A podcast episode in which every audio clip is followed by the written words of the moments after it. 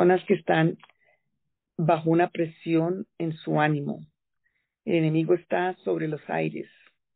Y si tú eres alguien que es una amenaza para el enemigo, pues a ti es el que te va a atacar. Entonces, oramos, Señor, porque se rompa en los aires todo lo que está el enemigo oprimiendo, trayendo desánimo, trayendo opresión, trayendo tantas cosas eh, como una mentalidad y tienes que reprender eso en el nombre de Jesús.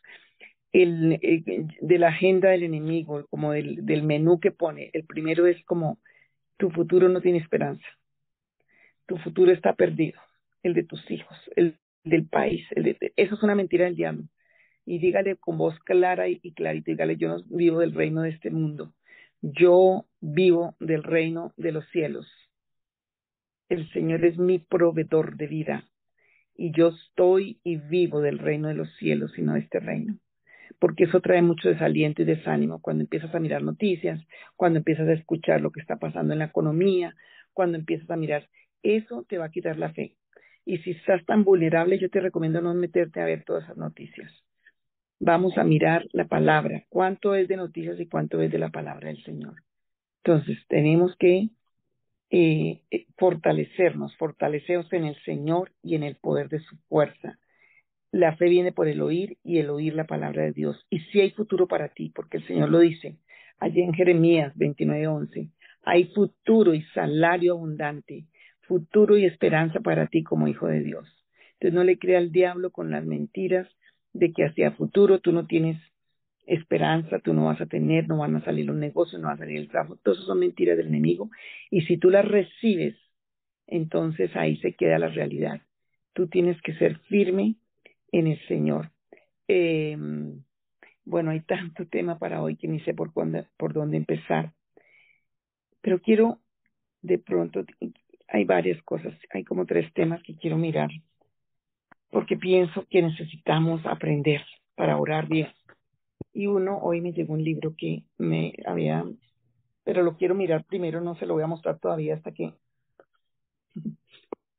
yo miro los libros y estudio porque muchas veces tenemos errores, somos imperfectos.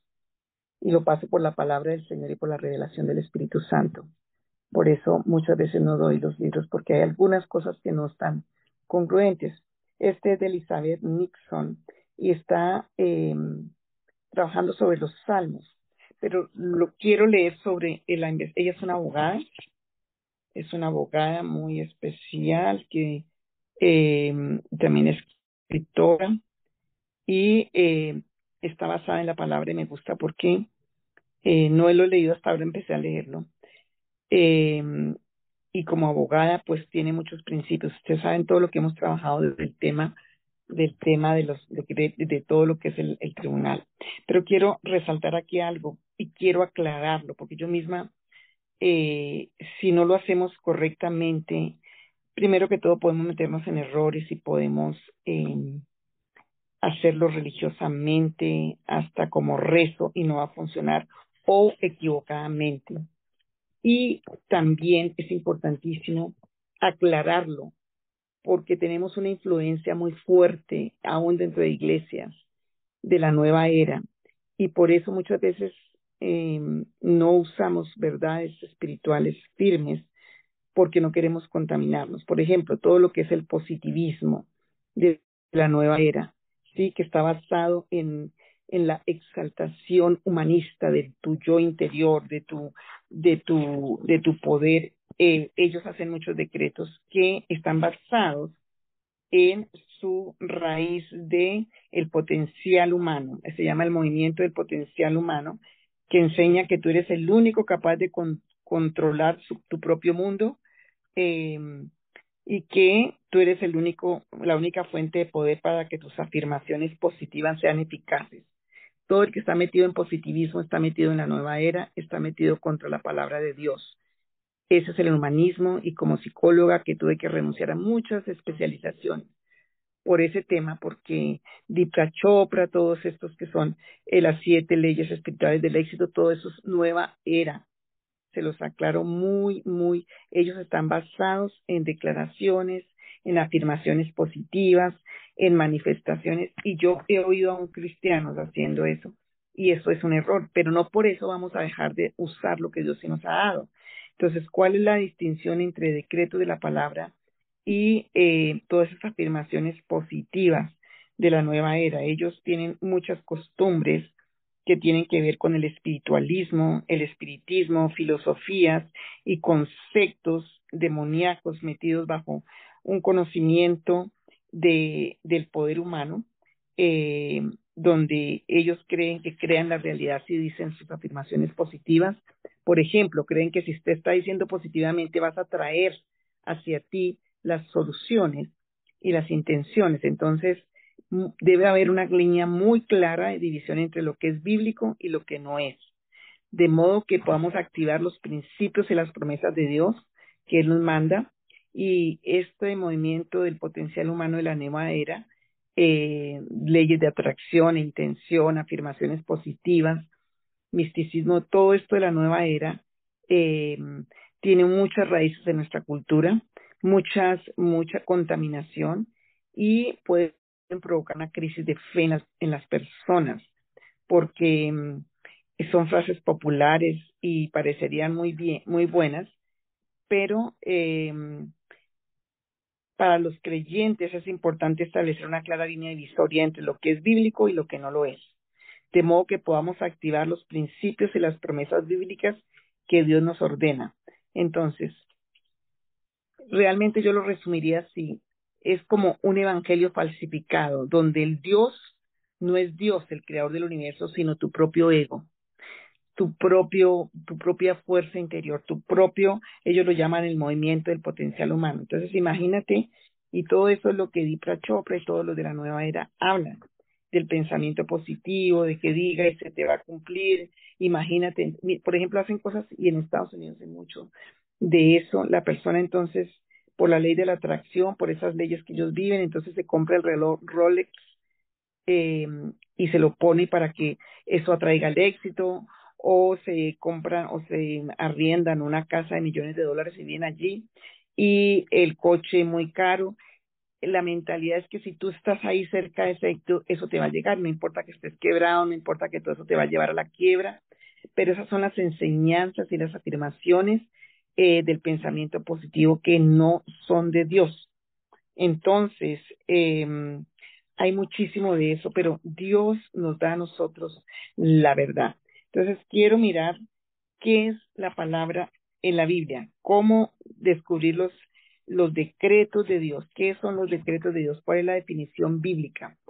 Y esto te va a ayudar mucho porque pensé en este tema por porque muchos tienen una fe que está siendo quebrada por tanta presión, por, por tanta, tantas condiciones eh, eh, donde están luchando y es parte, y pensé, me acordé como dos testimonios que oí alguna vez, mm, ¿cuál es la diferencia en nosotros con la nueva era? Que el Señor estableció su palabra, que el poder viene de Dios y que lo que nosotros decretamos es la palabra de Dios, la voluntad de Dios, el propósito de Dios. Esa es la diferencia. Y el que va a actuar es Dios, no ningún demonio a través del engaño del ego de las personas. Entonces, eh, definición, vamos a mirar la definición de decreto. Yo quiero que tomes nota porque hoy vamos a hacer unos decretos. vamos a mirar algunas cosas que van a ser importantes. Quiero que aprendas que esto te aclare, no es porque tú decretas y no es porque tienes la autoridad de Dios, no. O sea, tú tienes la autoridad de Dios como hijo de Dios, pero tú no eres Dios para ordenar cosas que no están en la palabra de Dios, tú no eres Dios para decretar lo que se te antoje, tú no eres Dios para manipular y de, con decretos y hacer que las cosas pasen, porque eso es ocultismo, eso es mentira del diablo. Entonces tienes que saber qué es y cuáles son las leyes espirituales para esto, pero necesitamos hacerlo. Yo pensaba hoy, no alcancé a buscar la cita, pero está en Génesis cuando Moisés está frente al río, frente al mar rojo, y vienen los, los egipcios detrás. Moisés ya, Dios le había dicho que iba a pasar el mar rojo. A Moisés ya el Señor había hecho todas las plagas, todos los, los para salir de Egipto. A Moisés Dios le había hablado clarito que el pueblo iba a ir a pasar el mar rojo. Pero cuando llega al mar rojo, Entonces Moisés empieza a decir, Señor, por favor, abre el mar rojo, Señor, por favor, mira los egipcios. Y el Señor le dice, ¿qué tienes en tu mano? Hazlo tú, levanta y abre mar. O sea, ahí había un decreto que hizo Moisés, pero no porque a él se le antojó, no porque le pareció, no porque era súper poderoso, porque tenía unción, no, porque el Señor ya había determinado que ese mar rojo se iba a abrir y ya había dado la orden ya era una orden de Dios. Entonces, en ese espíritu es que van a funcionar nuestros decretos, pero son importantes que los hagamos. Decreto es una declaración del propósito, de la verdad, de la visión, es algo más que un anuncio. Decreto tiene el mismo nivel de autoridad que una ley que se promulgue o una orden que emita un tribunal. ¿Qué significa tener el mismo nivel de autoridad de una orden judicial? Considere este ejemplo si el acusado es declarado culpable de un delito y condenado por el tribunal a la cárcel, ¿puede ese acusado objetar o ignorar esa sentencia? No, por supuesto que no. ¿Por qué? Porque la autoridad de la orden de la corte es tal que en caso de condena no tiene nada más que decir al respecto. Entonces, es importante que nosotros entendamos las leyes espirituales, que entendamos eh, que hay orden y autoridad sobre nosotros. Entonces, cuando miramos los decretos, cuando nosotros decretamos, por ejemplo, la provisión y la bendición de Dios sobre nuestras vidas, nada que se proponga contra nuestra provisión y bendición tiene algo que alegar al respecto. Cuando decretamos la paz y la unidad de Dios en nuestra familia, nada propuesto contra la paz y la unidad tiene objeción válida para venir contra nosotros. ¿Por qué? Porque fueron decretos de Dios para sus hijos, porque son los decretos que Dios estableció para nosotros. Entonces, entendiendo, tenemos que alinearnos con la palabra, con las promesas, con lo que Dios tiene para nosotros. ¿Cuál es la definición bíblica de decreto? Un decreto bíblico es lo mismo que los propósitos de Dios, puesto que se arraigan en la palabra de Dios. Piense en el peso que la voluntad y los propósitos de Dios tienen. Tienen. Ese es el mismo nivel de autoridad, peso de los decretos que estamos hablando. Es por eso que solamente debemos usar decretos basados en la palabra de Dios. Las escrituras son una gran red de seguridad que garantiza que usted esté expresando la voluntad y los propósitos de Dios cuando decreta cosas para su vida. Pero, por ejemplo, hay situaciones que no están en la palabra. Si mi carro lo vendo, si vendo mi apartamento, si no lo vendo, si me pongo, compro este vestido, si no me lo compro. Pero ahí es cuando tú tienes que aprender a ir al Señor, ¿sí? Eh, porque tienes que aprender a someterte a Dios y a pedir que Dios traiga en cada situación específica eh, elija decretar la voluntad y los propósitos de Dios para sus vidas. Y es cuando yo les digo, pregúntale al Espíritu Santo, ¿qué es el sentir que tú tienes para mí en esto? ¿O cuál es la voluntad? Yo declaro que la voluntad y los propósitos de Dios van a cumplirse en mi vida en esta área y en esta situación. Sandra que quiere una casa, los que están buscando trabajo. Señor, que el propósito y la voluntad de Dios se cumpla, el sentir del Espíritu Santo se cumpla en nuestras vidas. Entonces, es importante, trae provisión. Yo les he hablado mucho de esa palabra, trae provisión a esta situación, porque el decreto de la provisión es algo que Dios ordenó para su pueblo y para sus hijos. Pero si tú dices, no, tiene que ser, yo, yo tuve esa experiencia cuando yo, me acuerdo cuando iba a tener mi primer carro, yo quería un carro chiquito que no me tuviera, y, un día Dios me habló oyendo un testimonio. Yo tengo que pedir la provisión de Dios al respecto porque tenemos un corazón engañoso, tenemos un corazón perverso que solo lo conoce Dios.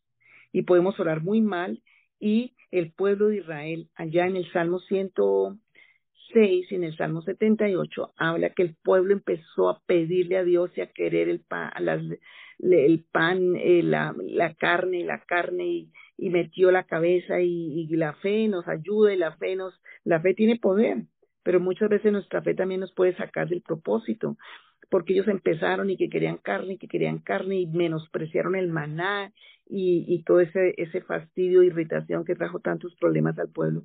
¿Y qué pasó? La palabra dice que vino el maná, vino la carne, pero trajo mortandad. Entonces, cuando nosotros empezamos a meter la cabeza y no es la voluntad y los propósitos de Dios para nuestras vidas, el enemigo se va a aprovechar y va a traer mortandad, como vimos, estamos viendo las gracias en el libro de Ruth, que lo que encontraron yéndose a buscar la vida y la prosperidad y yéndose a buscar en un plan ajeno al propósito de Dios, encontraron muerte, porque quebraron las leyes. El domingo, puedes ver la prédica del domingo, del domingo, quebrantaron las leyes de Dios. Entonces, eh, eh, queremos pedirle al Señor que revele sus planes. Queremos pedirle al Señor que traiga la provisión. Y mm, los israelitas fallaron en cuanto a la tierra prometida porque no lucía como ellos querían o se imaginaban. Cuando encontraron que habían gigantes en la tierra, decidieron no entrar. Eso está en números 13. Nosotros no queremos perder nuestra tierra prometida porque no luzca como quisiéramos. Y eso es tan importante cuando dice, Señor, trae provisión a esta situación y esta circunstancia a la manera tuya, eh, Dios se va a encargar. Pero muchas veces tú puedes rechazar la bendición porque no es a tu manera y porque no es como tú quieres y puedes desperdiciar muchas bendiciones de Dios. Eh, por ejemplo, los judíos no aceptaron la provisión de Dios en el Mesías porque ellos no lo querían en esa forma, ellos lo querían a su manera. Entonces, vemos una historia quebrada porque no aceptamos como Dios quiere que nosotros aceptemos. Entonces, no podemos decretar basados en nuestra esperanza o expectativa que no esté en la palabra de Dios, porque eso nos va a crear muchísima confusión y eh, podemos perder la tierra prometida como los israelitas la perdieron. Entonces, tenemos que tomar las promesas, por eso es tan importante la palabra, meternos en la palabra, porque si no va a ir el enemigo a traer confusión y va a venir el enemigo a traer, eh, a traer tantas cosas. Mire el Salmo 13, estoy, voy a leerlo en la versión internacional. Dice, yo decreto que Jehová no me ha olvidado, aunque él escondió su rostro de Moisés en la hendidura de la peña, rasgó el, al velo del templo y me, y me recoge, me, bueno, y me acoge con su espacio íntimo donde miro su rostro, contemplo su mirada y lo adoro. Este decreto nos recuerda, recuerda a Dios que Dios no nos ha olvidado y que aun cuando no podamos ver claramente los detalles de lo que está haciendo, podemos verlo desde ese lugar. Podemos escuchar de Él, movernos con confianza mientras lo seguimos yo tengo que decretar la voluntad y los propósitos de Dios sobre mi vida. Entonces, cuando yo decreto la voluntad de Dios y los propósitos de Dios, el Señor se va a encargar de enviar a sus ángeles de traer la provisión. La definición hebrea de decreto eh, es el vocablo hebreo de decreto, es la afirmación que el decreto es para dividir, partir en dos, para cortar, para destruir, para separar o excluir. Este concepto hebreo nos muestra otra faceta de lo que sucede en el mundo espiritual cuando pronunciamos decretos. Por ejemplo, cuando decretamos soy bienaventurado, dígase ahí mismo soy bienaventurado, inspirado en el Salmo 112.1, no solo estamos estableciendo la bendición de acuerdo con la definición hebrea de decreto, también estamos separándonos de todo lo propuesto en contra de nuestra bendición estamos cortando y destruyendo los planes del enemigo. Cuando decretamos, mis hijos son poderosos y rectos, inspirados en el Salmo 112.2, separamos la fuerza, el poder de nuestros hijos de su debilidad y de los apartamos del engaño. El, ustedes saben que el hebreo es mucho, mucho más profundo, es, es eh, no tan superficial como otras de, voy a mirar el Salmo 112 aquí, en la Reina Valera, entonces, por eso estas definiciones son tan importantes. Por eso cuando nosotros hablamos la palabra del Señor, entendiéndola, decretándola, porque ya fue hablada por Dios, porque ya es el propósito de Dios, pues vamos a ver respuestas muy grandes en nuestra vida. Dice en la Reina Valera, bienaventurado el hombre que teme a Jehová y en sus mandamientos se deleita en gran manera, su descendencia será poderosa en la tierra, la generación de los rectos será bendita. Bienes y riquezas hay en su casa y su justicia permanece para siempre. Resplandeció en las tinieblas luz a los rectos, es clemente, misericordioso y justo.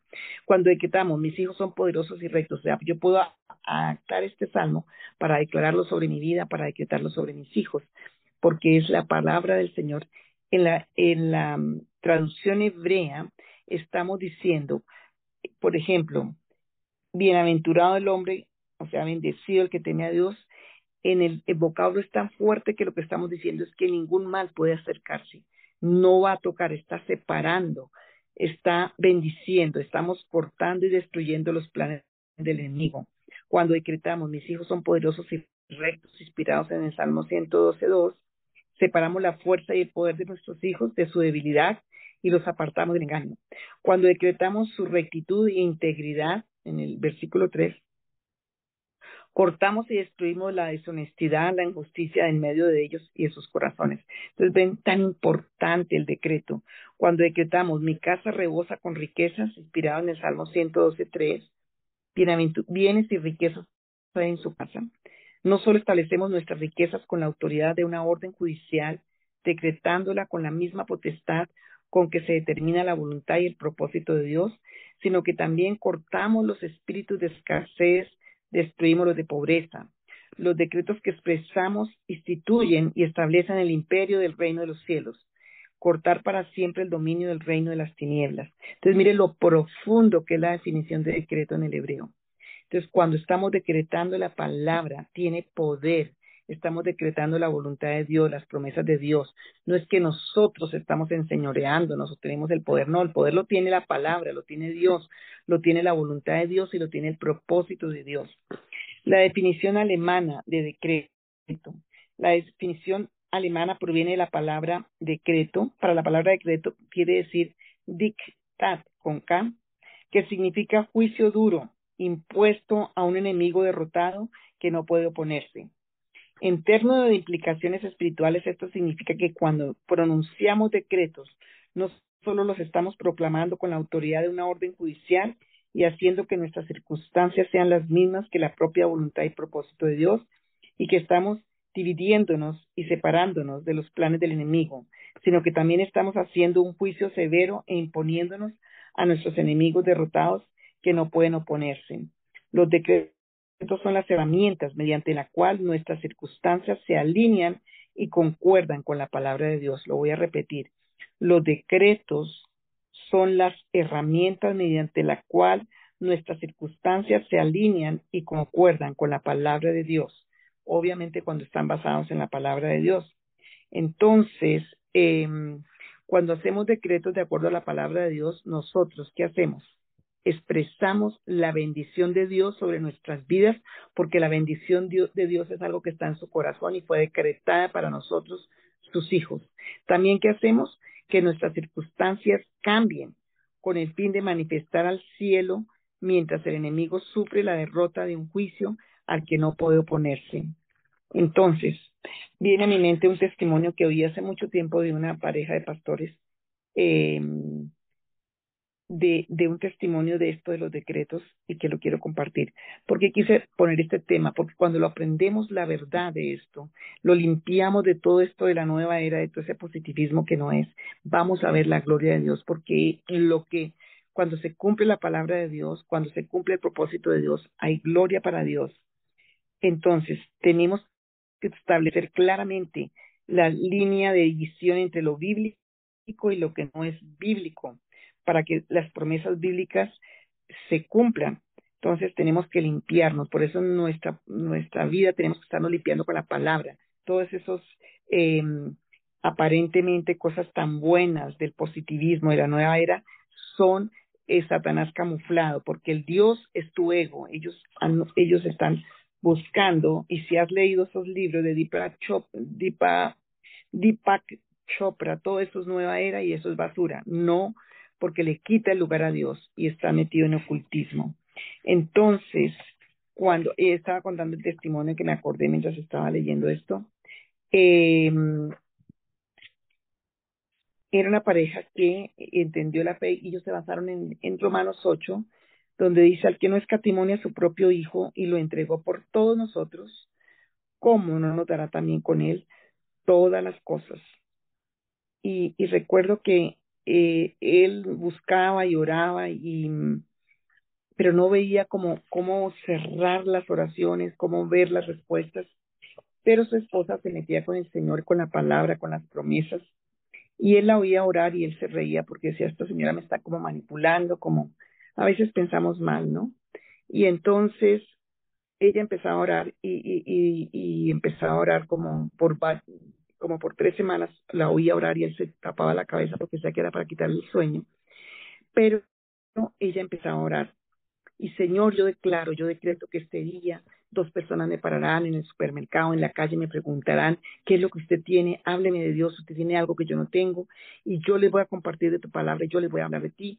Y, y otro que decía era, Señor, y yo decreto, y yo establezco, y yo declaro que mis hijos no, ellos, los hijos estaban entrando a la universidad, hay una universidad donde había muchísimos, en Estados Unidos, donde había muchísima droga, y ella empezó a orar y yo declaro y decreto que estos hijos no van a involucrarse con las drogas porque ellos son marcados con tu sangre, porque yo así más o menos ese tipo de oración, ellos son marcados con tu sangre, ellos tienen la promesa, Satanás, tú no te vas a meter con ellos, yo declaro la protección de Dios sobre nuestra descendencia, sobre nuestros hijos, y así empezó, y él se tapaba la cabeza, pero dice que pronto, en unas semanas, llegaban los hijos bueno, ella llegaba y decía, ¿sabes qué me pasó hoy? En el supermercado estaba estaba pagando y se le cayó algo a yo le, le, alcancé, empezamos a hablar, le recibió al Señor y así lo que ella había orado empezaba a cumplir, pero él no creía, él pensaba que ella lo estaba manipulando. Pero cuando pasaron unas semanas, los hijos que no habían oído la oración de los decretos que ella hacía, empezaron a contar en la comida, ¿sabes qué? Que papá, mamá, imagínense que llegó un tipo a la salida de la, de la de la escuela, del, de la, del estudio, y íbamos como cuatro o cinco chicos y a todos nos, nos puso un paquete de, de droga. Y les dijo, esto es un obsequio y úsenlo y pásenla bien un viernes. Pero de pronto el tipo se devuelve para el, el, el hijo de esta señora que estaba haciendo los decretos, se devuelve y toma, le quita el paquete de la droga y le dijo, no, con usted no puedo, usted no tiene ah, con usted no puede, usted no, usted no tiene, no le, le, quito el paquete. Entonces, cuando él oyó eso, se acordó de las palabras de la oración que hacía su esposa y él empezó a hacer lo mismo. Entonces ya no se levantaba solo ella a quitarle el sueño, sino que él se empezó a levantar detrás de ella, basado en la palabra, a decretar la palabra conforme a la voluntad de Dios. Ahora, si tú haces decretos manipulativos, si hace todo eso, no va a funcionar y el enemigo sí se va a aprovechar. ¿Qué dice Hebreos 11.1? Nos asegura como con esto, la fe es la certeza de lo que se espera, la convicción de lo que no se ve, pero no está basado en un, en un mundo metafísico, sino está basado en el creador de este universo y en el que nos dio a su Hijo en la cruz. La verdadera fuente de poder es Jesucristo. Dice en Jeremías 1.12, porque yo estoy alerta para que se cumpla mi palabra nueva versión internacional. El Señor está hablándole al profeta Jeremías y le dice, porque yo estoy alerta para que se cumpla qué? Mi palabra. Cuando tú haces declaraciones basadas en las promesas y en la palabra de Dios, hay respuesta, porque es la palabra de Dios. Entonces, Dios es todopoderoso, es el creador y eh, es la fuente de la vida, de la salud, de todo, de todo lo que existe. Entonces, el Salmo 103.20 dice, Bendecid a Jehová vosotros sus ángeles, poderosos en fortaleza, que ejecutáis su palabra, obedeciendo a la voz de su precepto. Entonces, los ángeles se les ha dado instrucción de Dios para que obedezcan su palabra. No estás autorizado de tú ponerte a invocar ángeles. Hoy en día eso está muy, esa línea está muy, muy, muy difícil porque aún personas cristianas lo están haciendo y personas importantes en el mundo cristiano y no está legalmente espiritualmente. El, los ángeles obedecen la palabra de Dios, las escrituras. Entonces, ellos fueron enviados pero para hacer la obra de Dios y tú no eres quien tiene la autoridad para hacerlo. Entonces, eh, hay palabra de Dios, hay promesa de Dios que tenemos. Por ejemplo, si tienes una necesidad, porque se nos ha olvidado mucho eso y eso ha, afectado mucho la fe. eh, tenemos que ponernos de acuerdo con la palabra de Dios. Tenemos que ir a la promesa de Dios.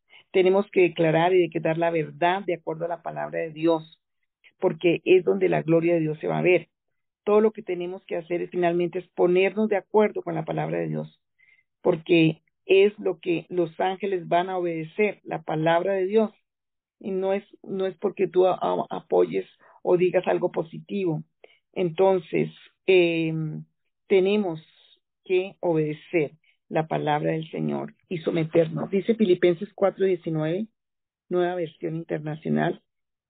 En la Reina Valera casi todos nos lo sabemos, mi Dios suplirá todo lo que os falte, conforme las riquezas en gloria en Cristo Jesús. La nueva versión internacional dice, mi Dios les proveerá de todo lo que necesiten, conforme a las gloriosas riquezas que tienen en Cristo Jesús. Entonces, eh, hay una palabra que está muy fuerte en Isaías 55, que la quisiera mirar en Reina Valera, la tengo aquí en la versión internacional, pero la quiero mirar en Reina Valera, que dice así, 11.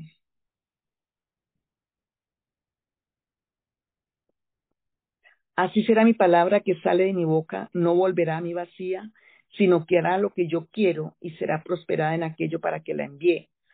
Porque con alegría saldréis con paz seréis vueltos, los montes y collados levantarán canción delante de vosotros, y todos los árboles del campo darán palmadas de aplauso. En lugar de la zarza crecerán ciprés, y en lugar de la ortiga crecerá rayán, y será Jehová por nombre, por señal eterna, que nunca será raída. Y voy a leerla en esta versión. Dice, así será mi palabra que no será revocada, ni volverá a mi vacía de obras fructíferas, no porque te acompañará con muchos regalos de oro y plata producirá, causará, efectuará, prestará atención, pondrá en orden, observará, acelerará y asignará, ordenará e instituirá todo aquello que me place y todo aquello que en lo que me agrado, dice el Señor. Prosperará, avanzará, causará éxito y hará rentable todo en lo que yo Dios pongo mi mano, todo lo que yo Dios suelte y envíe. Eso es lo que significa la palabra de Dios, no volverá vacía. Entonces, cuando nos ponemos de acuerdo con la palabra del Señor y empezamos a decretar con la autoridad de esa misma palabra, es una orden judicial que se establece. Entonces, hay muchísimas promesas de la palabra de Dios para paz, para seguridad, para salud, para prosperidad. Tenemos una lista muy, muy grande y eh, hay un versículo en Job eh, Dice en Job 22, 28, determinarás, entre paréntesis, decretarás a sí mismo una cosa y te será firme y sobre tus caminos resplandecerá luz. Aquí hay un precedente bíblico de los decretos, está en el libro de Job.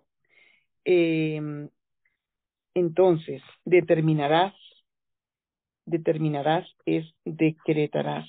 Job 22, 28. Y aquí es cuando vemos que determinar y decretar se va a cumplir porque vas a hacer lo que es la palabra de Dios. Cuando nosotros decretamos una cosa, entonces estamos estableciendo eh, la ley de la vida de Dios, la luz de la instrucción, de la prosperidad, de la presencia, de la verdad, de la justicia del Señor. El Salmo 23, por ejemplo, es un salmo de decretos es un salmo muy especial que a todos nos llama tanto la atención, pero es un salmo muy profundo porque es un salmo de decretos. Entonces, eh, estamos estableciendo cuando nosotros decretamos la palabra, pero también encontramos que en el, por ejemplo, en el Salmo 2.7 dice así, hay un decreto, tú eres mi hijo, me has dicho, hoy mismo te he engendrado, en la nueva versión internacional. Este versículo de los Salmos está seguramente hablando de David, pero también es una imagen del Mesías. Y, eh, pero es un decreto del Señor. Entonces, cuando Dios decreta, pues decreta. Efesios 5.1 dice que debemos ser imitadores de Dios. Así que si Dios ha hecho decretos, queremos ser imitadores de Él. Entonces nosotros debemos decretar también. Pero ¿qué tenemos que editar? La palabra de Dios. Y me impacta ese testimonio que les conté, que a mí me impactó muchísimo cuando oí ese testimonio, porque a veces nos la pasamos decretando lo negativo, lo malo y a quién vamos a, darle la gloria, en vez de declarar la palabra del Señor. Eh, dice, Jehová es mi pastor y, y es una forma de decreto. Si lo leemos así, Jehová es mi pastor, nada me faltará. El Señor es tu pastor, nada te va a faltar. En lugares de delicados pastos me hará descansar, junto a agua de reposo me pastoreará, confortará mi alma, me guiará por sendas de justicia por amor de su nombre. Aunque ande en valle de sombra de muerte, no temeré mal alguno, porque tú estarás conmigo. Tu vara y tu callado me infundirán aliento. esas mesa delante de mí en presencia de mis angustiadores. Unges mi cabeza con aceite, mi copa está rebosando. Ciertamente el bien y la misericordia del Señor me seguirán todos los días de mi vida, y en la casa del Señor moraré por, largos días. Eh, las promesas y los propósitos de Dios son grandes para nosotros. Entonces, ¿qué tenemos que hacer? Por eso dice Romanos 12.1, renovar nuestra mente. Eh, cuando lo aprendemos a hacer, cuando estamos haciéndolo, eh, el Señor va a traer el reino de los cielos, va a traer las bendiciones del reino de los cielos sobre nuestras vidas, porque es lo que ha prometido. El propósito y el poder de los decretos de Dios del reino de los cielos se manifiestan en nuestras vidas y están basadas en la palabra de Dios y entonces van a renovar nuestra mente, van a cambiar nuestro ambiente y van a traer gloria al Señor. Eso es lo que el Señor quiere, como dice Romanos 12.2. Y estamos en un mundo que está siendo tan afectado con tantas cosas, tanto en los aires que eh, nosotros tenemos que afianzarnos en la palabra eh, y buscar al Señor. Entonces, es importante y por eso quise hablar de esta parte y de diferenciarla de todo lo que es nueva era, de todo lo que es ese positivismo, de todo lo que es el enseñorearnos como ídolos de nuestro propio corazón. Eh, y el Señor lo enseñó en Mateo 6, por ejemplo, Él nos enseñó, venga tu reino, como nos enseñó a orar, haciendo decretos, venga tu reino, haga su voluntad en la tierra como en el cielo. Entonces estamos alineándonos y poniéndonos de acuerdo con el reino de los cielos. Eh, por ejemplo, Filipenses 4:19, que dice que el Señor proveerá. Eh, y lo quiero que lo repitas conmigo. Aquí hay una paráfrasis de este, o adaptación de este Filipenses 4:19, porque eh, este decreto fue escrito en por los eh, original griego y, sería así. Quiero que lo repitas porque está basado con las escrituras y, y tiene que ver con aprender eh, hacerlo para que los propósitos de Dios y el reino de los cielos sea extendido en nuestras vidas y a través de nuestras vidas. Pero mi Dios hará, está eh, determinado lo ha hecho mandatoriamente sobre mí mismo, llenar el vacío, satisfacer mis necesidades, abastecer abundantemente, provocar crecimiento, florecer, proliferar, hacer realidad todo lo que necesito para mi jornada. En la Reina Valeria el Señor proveerá todas las cosas según las riquezas en la gloria de Dios. Aquí está parafraseado.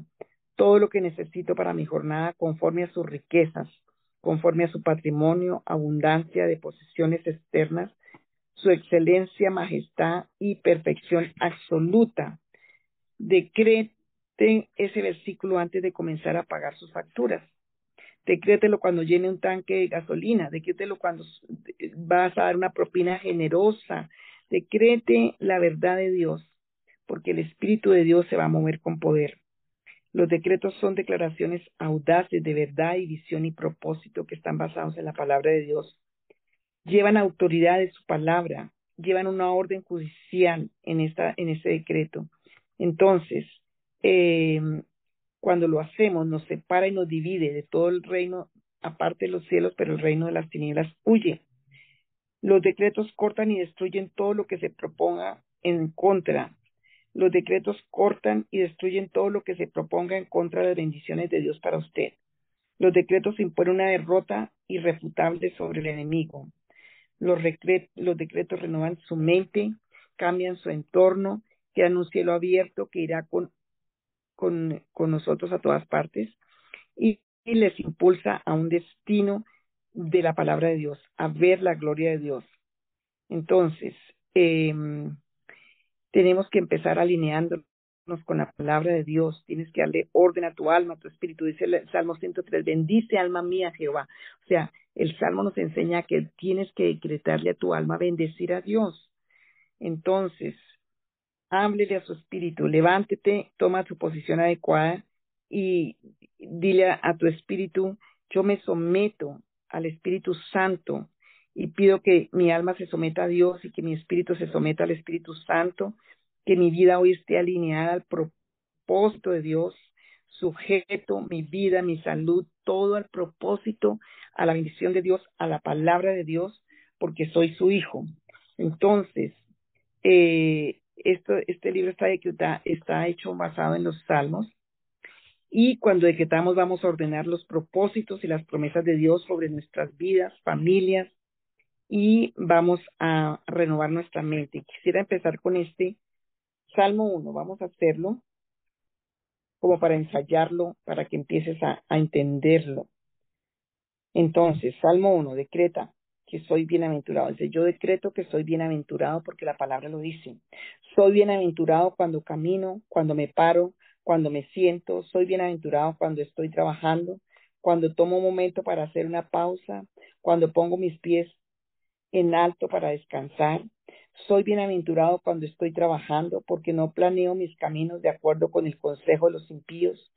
Cuando me, detengo a meditar, no pienso en los caminos del pecado ni considero su fruto. Cuando descanso, no dejo que mi mente divague entre el sarcasmo y el burlarme de otros. Al contrario, camino en las sendas del Señor, regido por el fruto de su espíritu. Me siento, contemplo los caminos de piedad y me relajo en el amor.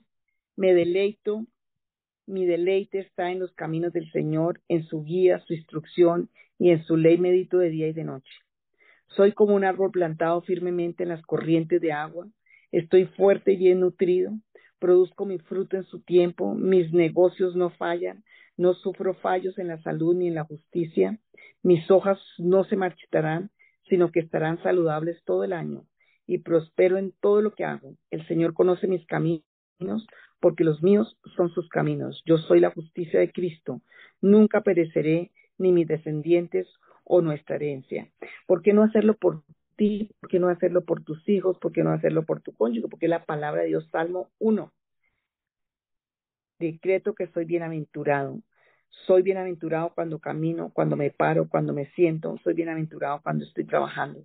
Y yo sé que esto va a quitar tanto nuestras costumbres y hábitos de estar trayendo tanto mal con nuestra boca, porque la vida y la muerte están en el poder de nuestros labios. Y espero que hayan entendido eh, que el reino de los cielos tiene orden de venir y invadir el reino de la tierra. Y ese es el Padre nuestro que el Señor nos enseñó. Entonces, tenemos que ordenar, ¿qué tenemos que ordenar? Los propósitos y promesas de Dios sobre nuestras vidas, familias. Hablar con el conocimiento y la autoridad de que el enemigo está siendo cortado y sus planes están siendo arrancados de tu vida. Renovar tu mente con la verdad en cuanto a la presencia y la influencia de Dios en sus vidas diarias. Verá el reino de Dios manifestado en su corazón, su casa, su vida, porque esta es nuestra oración verdadera. Venga tu reino, hágase tu voluntad, como en el cielo, así también en la tierra. Entonces nos tenemos que alinear cada día a la palabra y cambiar la queja, el lamento.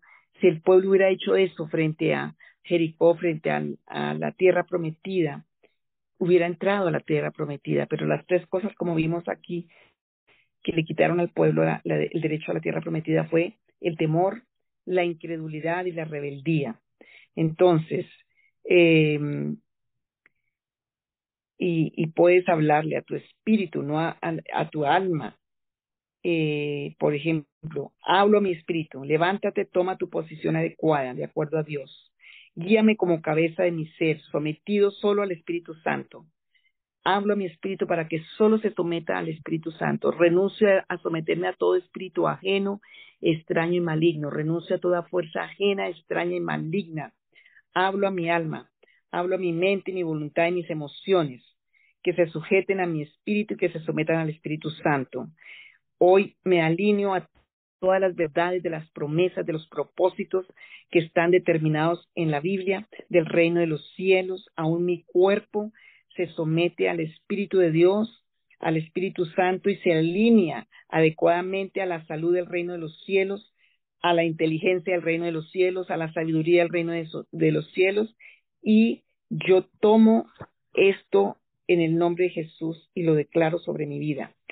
Yo quiero que empieces y que esta semana ensayes esta parte porque sé que nos va a ayudar a cambiar esa forma de orar. A veces es puros lamentos, puros negativos, puras incredulidades, puras quejas, pura rebeldía, puro temor y el Señor quiere que cambiemos esto. Nos queda poco tiempo, pero había, preparado varias cosas, pero quiero eh, hacer esta, esta oración también eh, porque en estos días he sentido tanto la opresión en los aires aquí en Colombia. Sabemos que estamos bajo muchas cosas espirituales en los aires eh, y, hay un tema que, que tiene que ver con, vimos en Salmo 103 ahorita, los vientos de Dios son escuadrones de ángeles que se ejecutan la voluntad de Dios. En la Biblia encontramos no alcancé a buscar todas las citas de los vientos, pero lo hemos hecho en oraciones en la iglesia muchas veces. Mm, de pronto hasta están en los Zoom, mm, en los audios, pero quiero hablar de esto antes de, que ministremos este pedacito. Em, entonces queda claro que tenemos la autoridad de decretar la palabra de Dios, la promesa de Dios, porque ya está escrita, porque es lo que se va a cumplir. Mm, porque está en Dios el poder. Y eh, los salmos, coja cada salmo y empiece a decretarlo. Ya empezamos con el Salmo 1, pero cada salmo tiene un poder de bendición. Y del Padre nuestro, todo un poder de bendición y decreto. Pero los vientos de Dios eh, son ángeles, son vientos, poder de Dios que trae varias cosas. El Señor habla en la palabra que hay los vientos de Dios del norte, los vientos de Dios del oriente, del occidente y los vientos de Dios del sur. Eh, entonces, eh, los vientos de Dios son los que ejecutan las órdenes de Dios, especialmente sobre naciones, sobre, sobre nuestras vidas.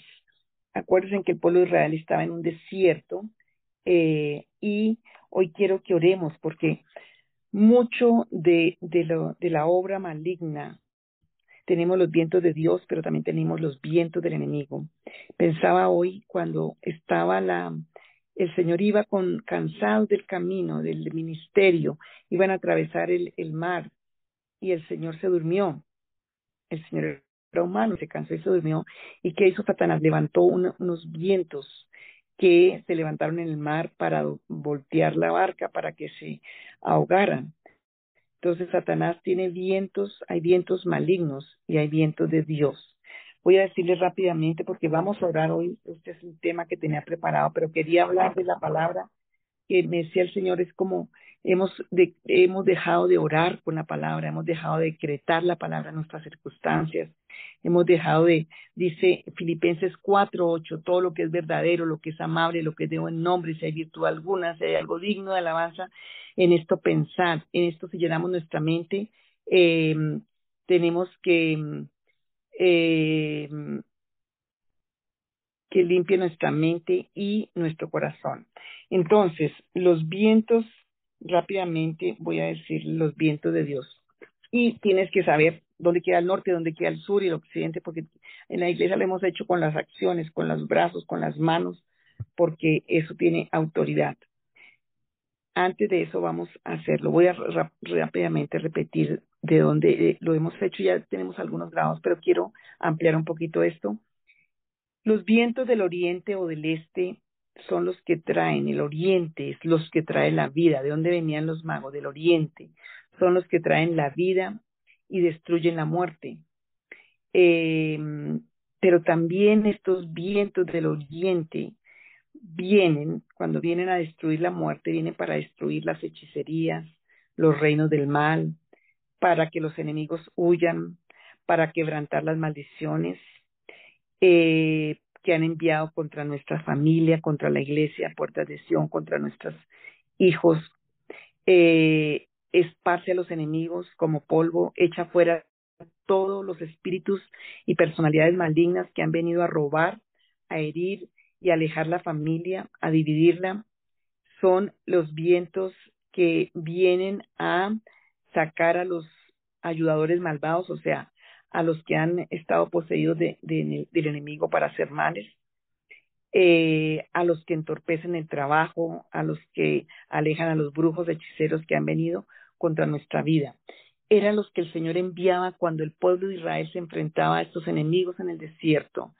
Y acuérdese, cuando ellos se enfrentaban, el Señor enviaba sus vientos y de pronto eh, estos enemigos se destruían a sí mismos, huían, se les eh, quedaba el botín porque el Señor enviaba los vientos del oriente. Hoy vamos a orar por estos vientos, vamos a, pedirle al Señor si estás pasando por situaciones de opresión demoníaca, que siente que te están haciendo hechicerías, que estás eh, con maldiciones, que nada sale, que el trabajo estancado, que los negocios, pues vamos a pedirle al Señor que envíe sus vientos, porque tal vez estás bajo ataque de los vientos y estamos en esta Colombia bajo vientos malignos. Los vientos del occidente o del este son los vientos eh, que traen restauración, que traen eh, cosas buenas, la lluvia temprana y tardía que dice la palabra. O sea, ya pasaron las estaciones, pero hay sequía y el Señor manda los vientos para que traigan las lluvias. Creo que fue los que trajeron las codornices, eh, los vientos del occidente. Esos vientos trajeron comida, trajeron el maná, trajeron muchas cosas. También estos vientos eh, traen los cambios positivos, son los que Dios usa cuando hay clamor del pueblo. Si mi pueblo se humillare, clamare, se arrepintiere, el Señor envía los vientos del oeste, del este, perdón, del occidente, para traer respuestas. Son los que envió para sacar las langostas, para quitar el saltón, el revoltón, el, las plagas, todo lo que esté causando y consumiendo los recursos, las oportunidades, son los que eh, el Señor quita cuando hay el saltón y el revoltón que han traído pérdidas, desalojo, son los que sacan las langostas escondidas y ocultas de nuestras vidas, los saltones y revoltones que dice por allá en la palabra de Joel, los que se están comiendo tus recursos y tú no te das cuenta, los que traen restauración a nuestra vida, los que traen de vuelta todo lo que el enemigo nos ha robado, las oportunidades, que los contratos, que las posiciones, que las ventas, que los clientes, que las amistades, aún las ovejas que se lleva de la iglesia estos vientos del occidente de Dios. Eh, eh, y eh, el Señor quiere traernos esas bendiciones porque somos hijos de Dios, porque somos ciudadanos del reino de los cielos, embajadores. Y el Señor nos ha usado, dice allá en Segunda de Corintios, no voy a leer todas estas citas, pero Segunda de Corintios 5, 20, 18 y 19, somos ministros de reconciliación y entonces el Señor nos usa para que nosotros invoquemos en el nombre del Señor esos vientos y Él los envíe y que eh, todos estos hijos de oscuridad y todo esto salga de las vidas de nuestras casas, de nuestras familias, los vientos del Dios, a ver, los otros vientos, los vientos de Dios, eh, también los vientos del sur, a ver cuáles son los vientos, bueno, los vientos del norte. Los vientos del norte son los que traen, eh, los que traen bien. Los vientos del norte de Dios son los que traen la lluvia y la restauración en todas las áreas.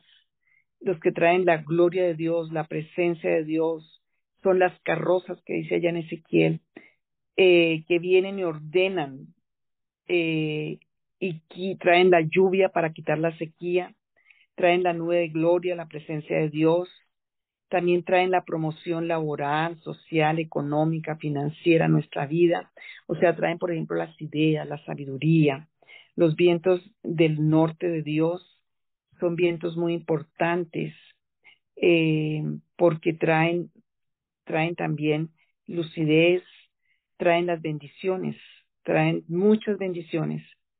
Los vientos del sur de Dios traen provisión sobrenatural. Son también los que eh, traen y despiertan y vienen y traen y llenan de toda provisión sobrenatural a la familia, la economía, la, las casas físicas. Acuerden que Dios es un Dios generoso, de misericordia, un Dios de poder, un Dios de amor, un Dios que tiene tanto para darnos, más de lo que nosotros tenemos para pedirle. Entonces, vamos a, a orar en esta hora, pero para hacerlo vamos primero a arrepentirnos. Siempre que hagan una administración, siempre que vayas a hacer estas oraciones, si a mí se me olvida, usted no se le olvide, porque tiene que primero entrar pidiendo en humillación en humildad arrepentimiento, perdón, revelación de Dios para arrepentimiento, porque tenemos que entrar limpios o si no Satanás se va a aprovechar. Tenemos que venir en humillación, tenemos que venir en acuerdo con las promesas y la palabra de Dios. Tenemos que venir bajo la sangre del Cordero de Dios. Mira este orden que te estoy dando, porque este orden te va a ayudar a ser protegido en la oración. No se meta una guerra espiritual así como si yo tengo un bolillo, no tengo por qué, el policía tiene un bolillo, no tiene por qué agarrar a bolillo a todo el mundo. Él tiene que estar sometido a leyes, a cosas legales. Nosotros igual, somos hijos de Dios soldado al Señor, pero no podemos agarrar el bolillo y hacer lo que queramos. Tenemos que estar sometidos a las leyes, a los requisitos y a las ordenanzas del Señor. Y a veces en nuestra vida, porque tenemos rebeldía, porque tenemos tantas cosas en nuestra vida, especialmente orgullo, soberbia, rebelión, hacemos cosas inapropiadas en la oración o tenemos violencia y también lo hacemos. Entonces, lo primero que vamos a hacer esta, para esta oración eh, Vamos a pedirle al Señor que nos reciba esta oración. Vas a decirle, Señor, yo vengo hoy delante de ti. Gracias por todo lo que me estás enseñando y me has enseñado en esta noche. Si tenía miedo de decretar, ayúdame y dame el poder para hacerlo, para tu gloria. Porque decretar es tomar la autoridad. Como Moisés le tocó levantar esa vara y ese brazo. Y le dijo el Señor, levántate. ¿Por qué me pides a mí? Levanta tu mano y abre ese mar. Señor, hoy nosotros decretamos tu palabra, porque Señor, tú eres el Dios de toda esperanza. Señor Jesús, tú eres justo y hoy entramos para declarar tu verdad de quién eres tú, Rey, Señor, justo, Dios, santo, santo, tres veces santo, Dios todopoderoso, soberano, dueño, el único Dios verdadero. Tú eres el Rey, tú eres el Señor y venimos en una actitud de abnegación, de oración, de humillación, creyendo en tu palabra y en tu verdad. Señor, entramos en adoración, entramos por fe, Señor. Ayúdanos en esta oración tan importante en esta noche. Señor, a hacerla bien, a pedir tu gracia y tu favor. Vengo a pedir, Señor, perdón y quiero que hagas este pedacito. Vengo a pedir perdón por todo el mal, hechicerías, manipulación de los vientos de parte mía y de mis ancestros que invocaron, que hicieron, que participaron con vientos malignos, si mis generaciones fueron al brujo, al hechicero para mandar males a otros, si yo mismo fui a eso, si yo participé manipulando, usando esas fuentes malignas, Señor, yo vengo a pedirte perdón por todo el mal, por hechicerías, manipulación de los vientos de, del mal, de los ancestros.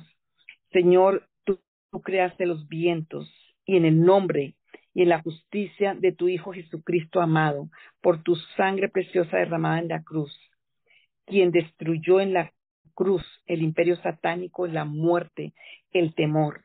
Señor, yo me arrepiento por mí y por mis generaciones por todas las cosas que hicimos de pacto, de acuerdo, de transacciones con altares demoníacos, con muerte, con cosas ilegales espiritualmente, con recibir para bienes ilícitos, espirituales, materiales, familiares de personas, que le hayan dado, que le hayan dado derecho a Satanás de socavar mi prosperidad, de traer vientos sobre mis finanzas malignos, sobre mi prosperidad, sobre mi salud, sobre mi familia, sobre mi destino, mi propósito, el de mis hijos. Yo me arrepiento de todas las violaciones a la santidad y a las leyes de Dios, aún a las leyes naturales, aún a la naturaleza, aún todo lo que hemos hecho en nuestras vidas que ha sido contrario a la ley de Dios, que nuestros ancestros hicieron y que hemos cometido, Señor. Y pido que en tu corte suprema de autoridad, tú, Señor, emitas una orden de libertad, de perdón de todas las consecuencias de cada uno de estos actos y transacciones espirituales malignas en las que participamos, aun si nuestros hijos lo han hecho, familiares, cónyuges. Señor, hoy pedimos limpieza, apelamos a la sangre de Jesús y su justicia, porque si tú fuiste al brujo, al hechicero, tu abuelo, tu papá, tú no te vas a poner aquí a pelear con los vientos porque va a tener consecuencias negativas. Por eso estás en humillación.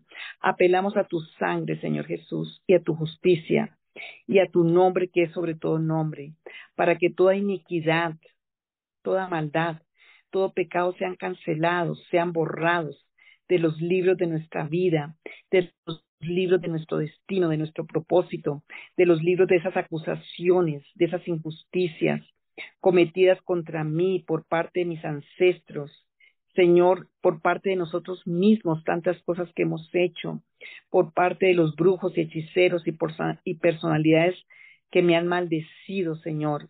Pido perdón por la manipulación. Oro dirigido, Señor, ahora, Señor. Hoy queremos orar, Señor, eh, porque queremos pedirte que tú envíes los vientos en el nombre de Jesús, los vientos del norte, los vientos del oriente, los vientos del occidente y del sur.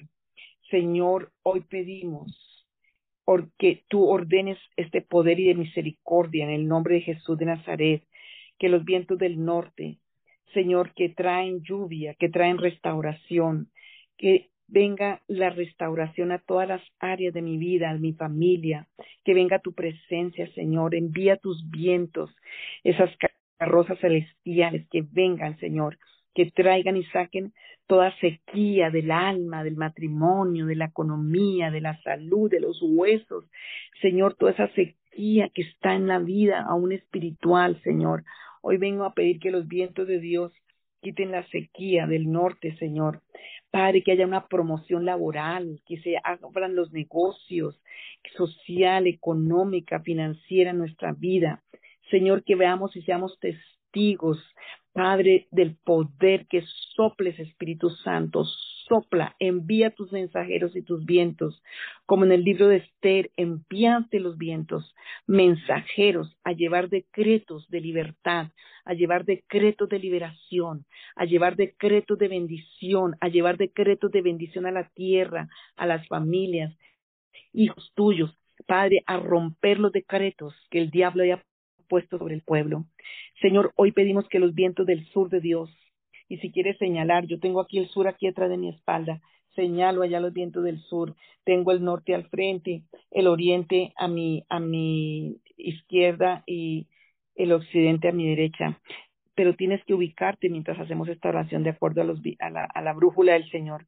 Los vientos del sur, Señor, que traigan la provisión sobrenatural, que venga, Señor, esto inesperado de bendición, que Señor llene mi casa de toda provisión sobrenatural, de tu espíritu, de tu verdad, de eso, de esas sorpréndeme Dios con esos vientos del sur que trajeron tanta bendición, Señor, en el pueblo de Israel. No lo hiciste porque ellos lo merecieran, sino porque tú eres el Dios de misericordia y de poder, de amor, de verdad y que tienes un propósito y un destino eterno para mí vida y mi familia. Hoy invoco esos vientos de Dios del sur, que venga esa provisión sobrenatural que me invada, Señor, física, espiritual, de vida, económica, familiar, de amor, de paciencia, de gozo, de paz. Sobrenaturalmente, Señor, venga una provisión de sabiduría, de, de tantas cosas que yo ni sé, pero tú sí sabes, Señor. Padre, invocamos los vientos del oriente. Envía, Señor, trae vida, destruye toda muerte, toda, toda hechicería, todo lo que el reino de la maldad ha hecho en mi vida, Señor, en mi economía, en mi familia, en mis relaciones. Señor, esparce esos enemigos que han querido traer maldición, que han hecho hechicería, brujería contra mi vida, contra la iglesia por tradición, contra mi familia, contra mis hijos, contra mis familiares lejanos, cercanos. Esparce, Señor, a esos enemigos, Señor, tal vez son de ruina, de fracaso, de, de oscuridad, Señor. Hoy sean esparcidos como polvo espiritualmente, hecho fuera todo espíritu y personalidad maligna que haya estado viniendo a robarme, a herirme, a alejar, Señor Dios, mi familia. Hoy te pido, Señor, que tú seas mandando, Señor, estos vientos del oriente, Padre Celestial, para que se esparzan esos enemigos malvados, que sean quitados, todo lo que está entorpeciendo el trabajo, todo lo que está teniendo detenida la bendición, Señor, aleja a todos esos brujos y ceros que han venido contra mi vida, que han estado haciendo males. Pedimos por la salvación de ellos, pero aléjalos por tus vientos, los espíritus que los ministran. Hoy sean quitados y echados fuera en los negocios, en la salud, en la economía, en las relaciones familiares, en la iglesia. Hoy en el nombre de Jesús de Nazaret, que los vientos del oeste, del occidente traigan restauración, traigan las cosas buenas, la lluvia temprana y tardía, los cambios positivos, Señor, que hoy clamamos unidos, porque este clamor unido, yo sé que mis hermanos no pueden, están hablando allá, no los oigo, pero ellos están hablando también, y tú oyes la oración unida porque tú tienes leyes de oración. Y hoy unidos, Señor, clamamos que sea sacada toda la angosta de las casas, de la iglesia, todo lo que esté consumiendo los recursos y las oportunidades. Señor, desaloja todo lo que esté trayendo pérdidas, todas esas langostas escondidas, ocultas de nuestra vida, de nuestras casas, el saltón, el revoltón, lo que se está comiendo los recursos, lo que se está comiendo las fuerzas, lo que se está comiendo la salud, la energía, la vida. Señor, pedimos una restauración en nuestra vida. Trae de vuelta todo lo que el enemigo nos ha robado, que vengan los vientos del occidente y nos devuelvan, nos traigan todo lo que se ha robado de oportunidades, de buenos trabajos, de posiciones, de, de relaciones, de clientes, amistades, las ovejas que los vientos malignos se las han llevado, vuelvan. Señor, declara ahí, yo soy un hijo de Dios, una hija de Dios, a quien Jesús le ha dado autoridad sobre todo el poder del enemigo, como dice en Juan 1.12, Romanos 9.26, Señor. Padre, y también en Lucas 10.19. Somos ciudadanos del cielo, Señor, embajadores de Cristo. Somos ministros de reconciliación. Venimos como testigos ante de la iglesia de Cristo Jesús. En el cielo, en la tierra, tú pusiste testigos, como dice Mateo 16, 19. Señor, hoy pedimos que esta oración sobre nuestra nación sea efectiva, no solamente sobre nosotros, sobre esta nación. Y en el nombre de Jesús de Nazaret declaramos que no tienen que obedecer más los poderes, los hijos de la oscuridad, los demonios, no tienen que obedecer más. Los vientos van a venir, los vientos de Dios van a venir para reinar, Señor, porque somos embajadores de Jesucristo, que esos vientos no estarán más sujetos a la palabra maligna que eh, brujos y hechiceros han invocado, que esos vientos malignos se van, no tienen poder de ejercer más autoridad ni traer más males. En el nombre de Jesús de Nazaret, Padre Celestial, hoy pedimos que sean ejecutados los vientos de Dios, que tu justicia, Señor, tu misericordia, tú eres el juez, Señor Jesús, que seamos liberados, que los vientos de Dios sean liberados para traer bendición a tus hijos, Señor, Padre Celestial, que todos estos hijos de la iniquidad, de la maldad, Señor Jesús, no van a operar más, trayendo vientos malignos sobre la iglesia y sobre nuestras vidas, en el nombre de Jesús, porque somos libres, Señor Jesús, somos libres y los vientos de Dios soplarán libremente, que se cumplan los propósitos divinos, que se calmen las tormentas, enmudece y calla y se aplaca, dijo Jesús, a esa tormenta. Y hoy toda tormenta demoníaca y maligna enmudece, calla y se va de nuestras vidas. Viene la calma, viene la paz. Señor, que los vientos del Dios del norte, del oriente, del occidente, destruyan todos esos altares de maldad, de hechicerías, de brujerías, de actividades aún subversivas y planes malvados contra esta nación, contra nuestras familias, contra la iglesia, contra nuestras vidas y la vida de nuestros hijos. Señor, en el nombre de Jesús, Padre, pedimos que vengan los vientos de Dios trayendo restauración, liberación, propósitos. Señor, libertad para buscarte, se vayan los sueños de la muerte, el de la muerte se ha quitado por los vientos de Dios, que todo viento maligno que ha sido manipulado por los poderes ocultos contra nuestra familia, contra la iglesia, sean destruidos en el nombre de Jesús.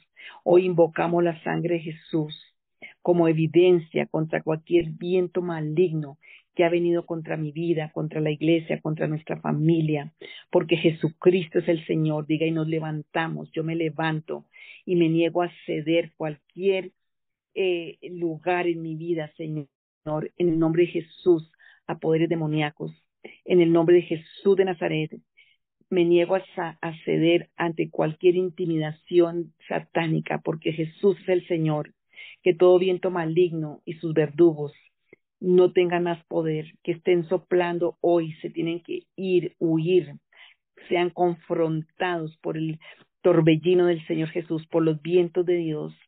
Señor, destruye todos estos vientos, estas tempestades, esto que se ha levantado, Señor.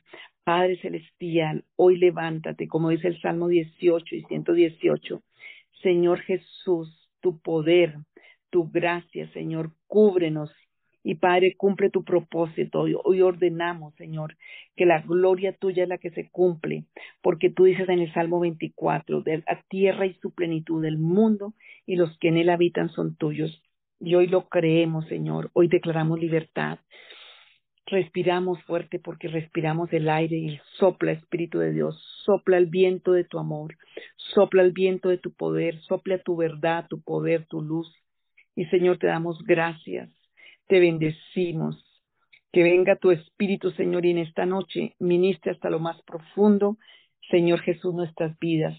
Tu palabra dice, ningún arma forzada contra nosotros prosperará y condenarás toda lengua que se levante contra nosotros en juicio. Esta es la herencia de los siervos de Jehová y su salvación de mí vendrá, dijo el Señor. Y Señor, gracias porque lo creemos en el nombre de Jesús. Amén y amén.